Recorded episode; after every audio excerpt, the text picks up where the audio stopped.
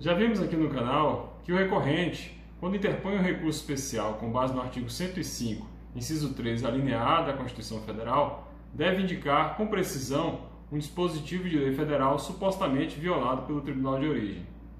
Agora, suponhamos que a Corte ACO tenha decidido a questão com base em lei local.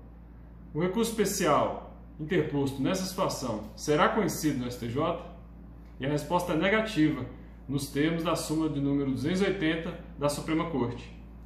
Segundo a súmula 280 do STF, por ofensa à lei local não cabe recurso extraordinário. Sendo assim, caso o Tribunal de Origem tenha decidido a questão discutida no recurso especial com base em lei local, este recurso especial não será conhecido. Esta súmula, editada pelo STF, é aplicada por analogia no juízo de admissibilidade do recurso especial no STJ. Um forte abraço.